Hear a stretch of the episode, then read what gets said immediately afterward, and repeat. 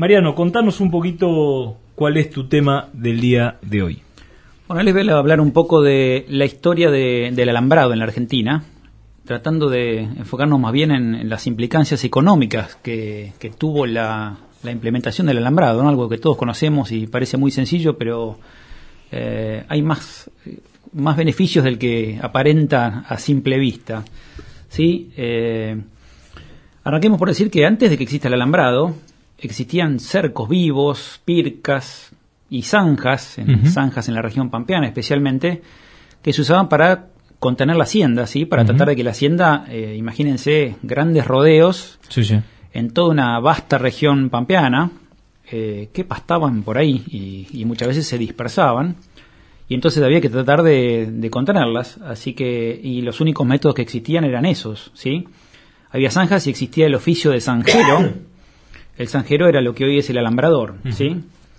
Eh, y además se trataba siempre de aprovechar los límites naturales como ríos, arroyos, lagunas y montañas.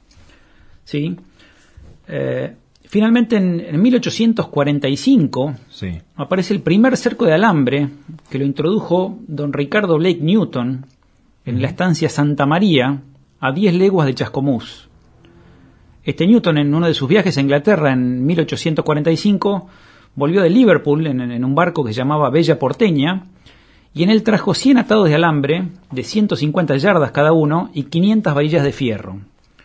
Lo anecdótico de esto es que no lo usó para, alambrar algún potrero o, el alambrado lindero de su estancia, sino para acercar con ellos la quinta y el parque eh, de, su estancia, ¿sí? Este, para proteger el jardín y los montes de las haciendas, que se comían literalmente todo.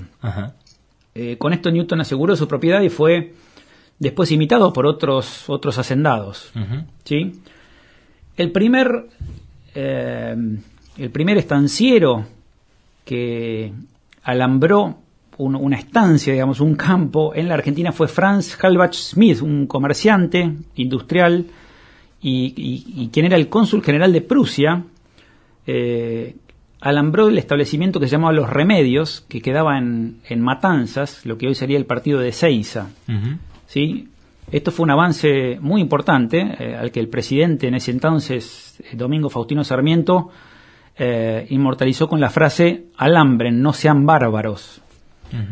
Y así, por iniciativa del presidente Sarmiento, el Congreso Nacional dio facilidades eh, para que los propietarios de las tierras pudieran cercar sus campos, y de a poco se fue dejando de lado las formas de, impedir que se mezclara la hacienda como zanjas, y se estima que para 1902 ya había unas 400.000 hectáreas delimitadas por alambre. ¿Sí? Pero vamos a ver qué, implicó desde el punto de vista económico el, alambrado. Correcto. La primera cosa más obvia que se nos ocurre es bueno, simplemente poder lograr mantener la hacienda en un lugar, ¿sí? Evitando que se desparrame o se fugue, ¿sí? Eh, lo que sería parcelar la hacienda y poder decidir este, qué potrero come y qué potrero no, ¿sí? La segunda era delimitar los campos. Había simplemente mojones y había muchas discusiones eh, sobre el límite de los campos. Cuando se puso el alambrado, se acabaron las discusiones. Por otro lado, evitar los cuatreros. La hacienda andaba por cualquier lado y entonces a veces desaparecía. Eh, porque había mucho cuatrerismo.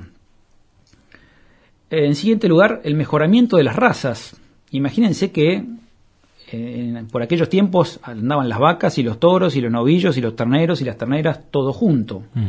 Eh, con lo cual, eh, cualquier toro servía a cualquier vaca. el hecho de poder limitar las haciendas, la, libre circulación de haciendas, hizo que se pueda empezar a invertir en reproductores y entonces poder ir haciendo un mejoramiento genético. ¿Sí? Eh, bueno, por otro lado, como dije recién, evitar que la hacienda entre a ciertos lugares, como, como el Parque de las Estancias, y eso permitió, por ejemplo, que empiecen a surgir las quintas, donde se, eh, sembraban eh, verduras y frutales, cosas que no existían hasta, hasta que no llegó el alambrado. y por último, empezar a hacer agricultura en general, no solamente agricultura para producir pasto para las, para las haciendas, sino agricultura para producir granos. Imagínense que era imposible eh, eh, hacer un trigo si las vacas se iban a comer tu trigo. Claro. Así que este, el alambrado uno lo piensa muy para la ganadería, pero, pero también fue el, inicio de la agricultura. ¿Sí? Otro tema que era muy difícil era contar la hacienda. Imagínense grandes rodeos de hacienda desparramados por la vasta llanura pampeana. Eh, se contaba a campo y era muy difícil contarla. Las haciendas se mezclaban, llegaban haciendas de otros hacendados.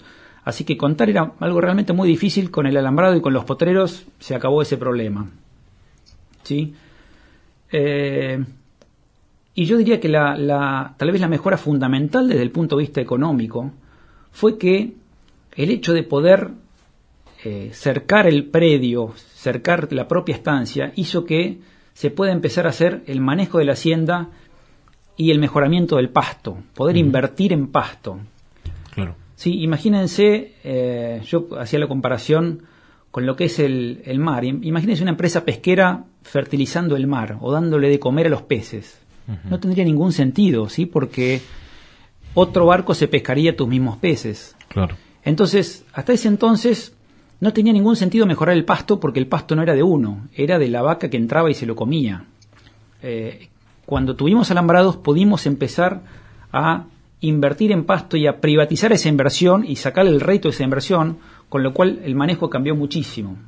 Y no solamente en, lo que es implantación de pasturas, sino también lo que es en, en el manejo de los rodeos, por ejemplo, en poder decidir la duración del servicio, eh, o qué vacas recibirían servicio y qué vacas no, eh, incluso apartar las haciendas por categorías y poder darles distintas calidades de pasto de acuerdo a la necesidad de cada una de las categorías. Contame un poquito, en el desarrollo del trabajo, el tema alambrados eléctricos, que mm, tenés ahí un poco la fecha de, en la que se empezó a generalizar su uso.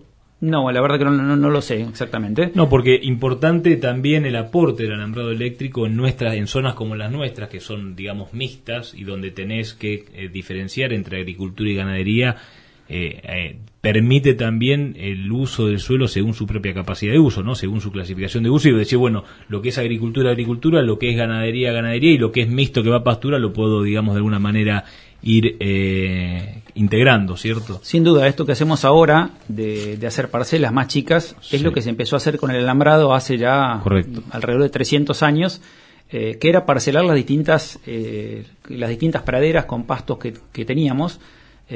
hoy se hace a nivel de una escala mucho mayor.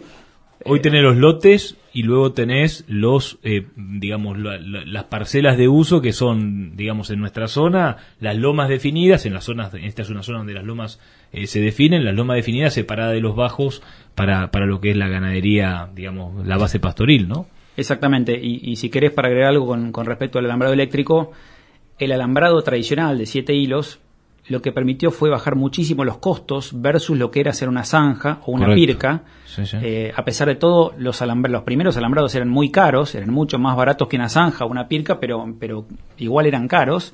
Eh, y hoy el alambrado eléctrico ha permitido bajar muchísimo el costo de, eh, de encontrar una barrera física, no física, tal vez es, no sé si llamarle psicológica, pero es, es, una patada lo que da, pero si, si fuese por una cuestión física, cualquier cualquier ganado vacuno eh, pasó en el alambre eléctrico, pero ha bajado mucho los costos y hoy es muy fácil armar una parcela de eléctrico y, levantarla en, poco tiempo, ¿no? Sí, sí, tal cual. Pero bueno, es una herramienta de uso muy interesante, ¿eh? Cuando uno quiere, digamos, intensificar el uso de una explotación y tratar de sacarle el máximo jugo, aprovechando los bajos y la agricultura para lo que es agricultura, tener esta posibilidad de potreros permanentes, eh, eh, con alambres permanentes, perdón, y los potreros los potreros que uno puede ir trabajando según su capacidad de uso está muy bueno.